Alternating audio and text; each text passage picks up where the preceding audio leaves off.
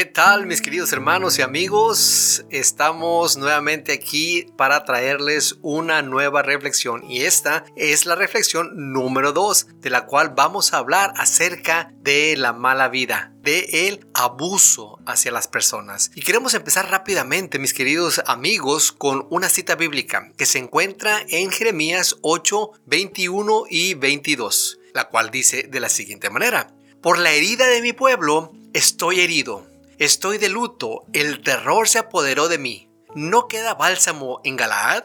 ¿No queda allí médico alguno? ¿Por qué no se ha restaurado la salud de mi pueblo? Bueno, mi querido amigo, usted se puede dar cuenta que el profeta Jeremías, aquí él decía que él estaba herido por causa de su pueblo, que él estaba de luto, que el terror se había apoderado de él porque él veía los abusos que se estaban suscitando entre el pueblo de Dios. Y sabe, mi querido amigo, existen varios tipos de abusos. El abuso físico, el abuso espiritual, el abuso mental o emocional y también el abuso sexual. Lo más probable es que tú te encuentres en una o dos de esas categorías. E, es, es, increíble, ¿verdad? Pero es así. Ahora, quisiera preguntarte si tú alguna vez has experimentado el abuso o conoces a una persona que lo está sintiendo. Hoy, mi querido amigo, daremos un vistazo a algunos principios bíblicos con respecto a este tema tan pero tan delicado.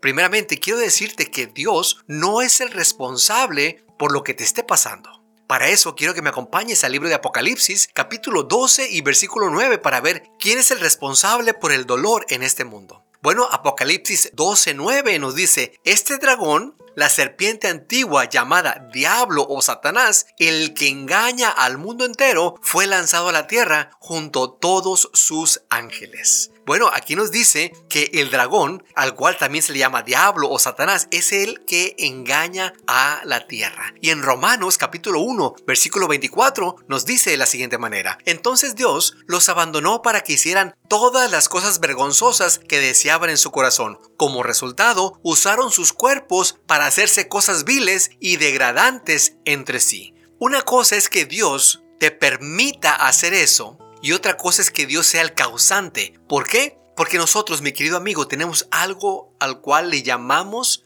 libre albedrío. Libertad para escoger. Si tú te dejas engañar por el diablo, tú serás responsable por lo que el diablo te haga a ti.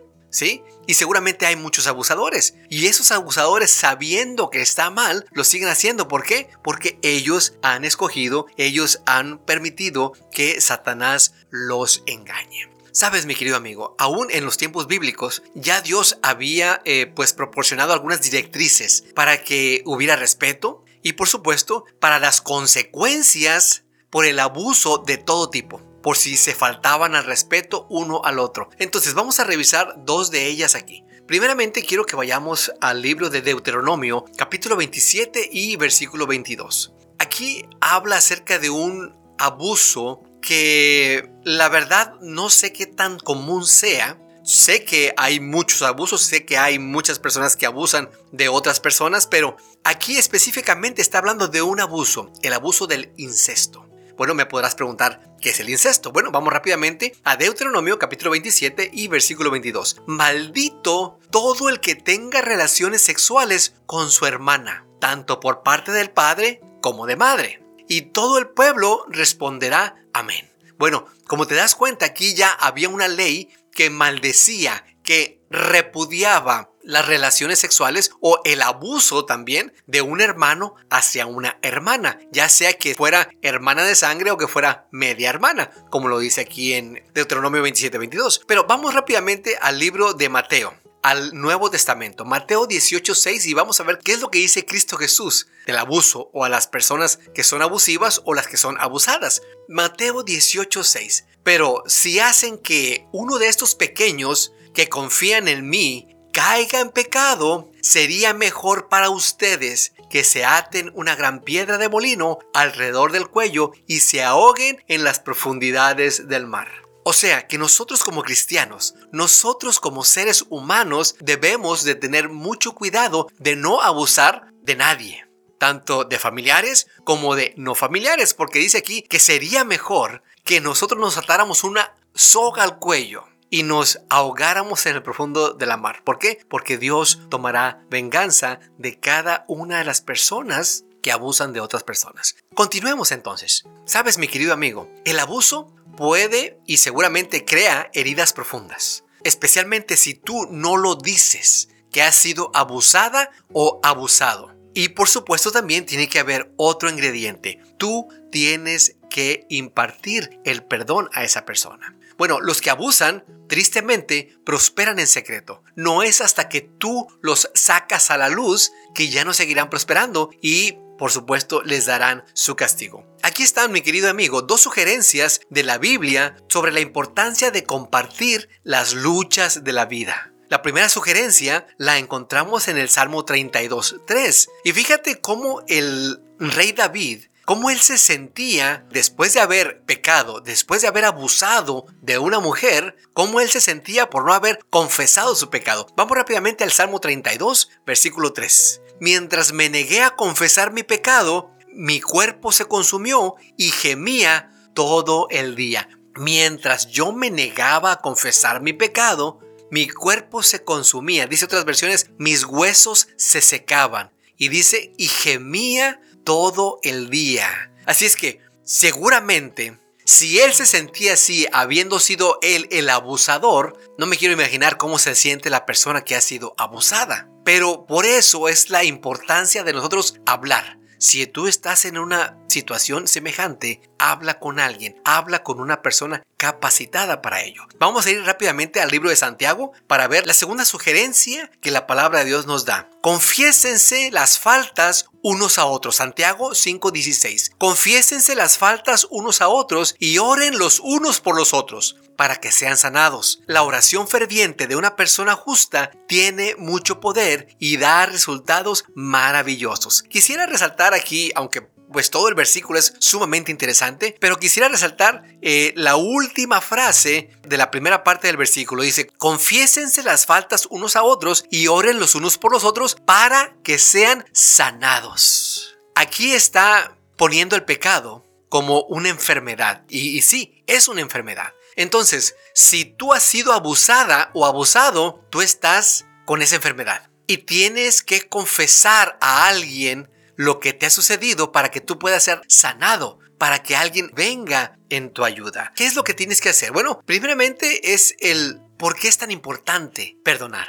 Ya lo dijo Santiago, porque el perdonar te sana a ti. El perdonar no sana a la otra persona, te sana a ti. ¿Y qué significa perdonar? Bueno, el, perdonar significa liberarte de ese sentimiento de culpa, liberarte de eso que te ha pasado. Así es que es muy importante. Ahora, tal vez tú entres en el grupo de las personas que no han sido abusadas. Pudieras preguntarte qué puedo entonces yo hacer a favor y en favor de las personas que han sido abusadas. Bueno, ¿sabes qué? El libro de Hebreos, capítulo 12, en versículos 12 y 13, nos da la respuesta. Por lo tanto, renueven las fuerzas de sus manos cansadas y fortalezcan sus rodillas debilitadas. Tracen un camino recto para sus pies, a fin de que los débiles y los cojos no caigan, sino que se fortalezcan. Tal vez tú eres una persona fuerte, tal vez ya has vencido esa enfermedad del abuso o esa enfermedad de haber abusado de alguien. Aquí en el libro de Hebreos nos dice que nosotros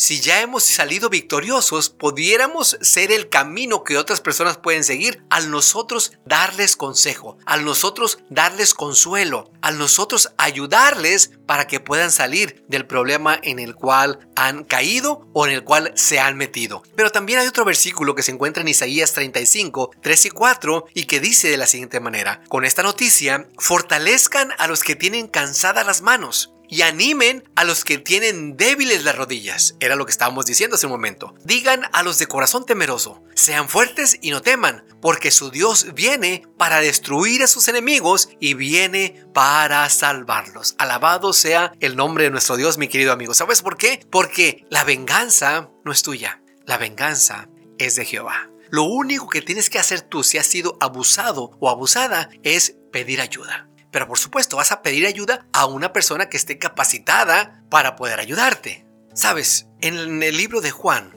en el capítulo 10 y versículo 10, encontramos aquí lo que Dios quiere hacer con cada uno de nosotros y la promesa que Dios hace a la persona o al originador de todo abuso. Vamos rápidamente a Juan 10:10. El propósito del dragón es robar y matar y destruir. O sea, ya, vimos en Apocalipsis 12:9 que el dragón es el diablo y es Satanás. Y el propósito del ladrón es robar, matar y destruir. Mi propósito, dice Jesús, es darles una vida plena y abundante.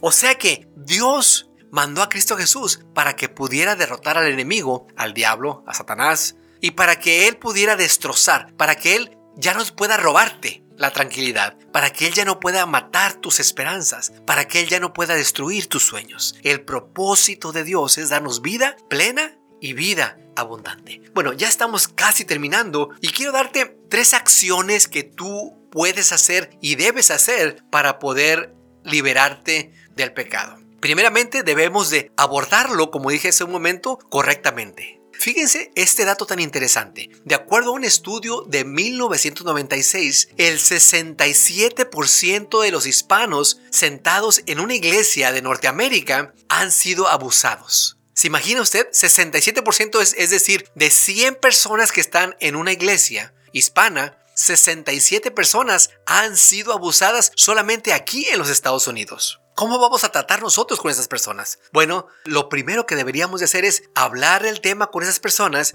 si estamos capacitados por supuesto, y prestar ayuda en nuestras comunidades que están sufriendo. Te podría preguntar a ti, ¿qué es lo que estás haciendo tú? ¿Qué es lo que está haciendo tu iglesia para prevenir y para sanar el abuso en tu comunidad?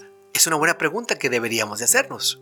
El segundo consejo que quiero darte es que debes de perdonar completamente. Sabes, reprimir el resentimiento es como beber Imagínate que tú tienes una rata en tu casa y tú la quieres matar, pero para matar a esa rata tú te comes el veneno pensando o creyendo que comiéndote tú el veneno esa rata se va a morir. Así no es como funciona, ¿verdad? Para que esa rata se muera tú le tienes que dar el veneno a ella. Por lo tanto, tu deber es perdonar. Y déjame te digo esto, perdonar no siempre significa la restauración de esa relación con esa persona ni tampoco se tiene que dar la bienvenida a la casa a una persona abusiva o a una persona abusadora. Lo que sí significa es el tratar con respeto y con amor a quien te haya dañado. Si eres una víctima, el primer paso es perdonar. ¿A quién necesitas perdonar hoy? El tercer y último consejo que te quiero dar es que debes de crecer inmediatamente. No te quedes estancado que porque fui abusado ahí me voy a quedar y que pobrecito de mí o pobrecita de mí y que nadie me quiere, que nadie esto. No, tienes que salir adelante. En ese preciso momento cuando tú perdonas es que tú deberías de empezar a crecer. Cuando dejas atrás el pasado, tu experiencia puede ayudar a otras personas a evitar lo que tú has sufrido y a sanarse como tú has sanado.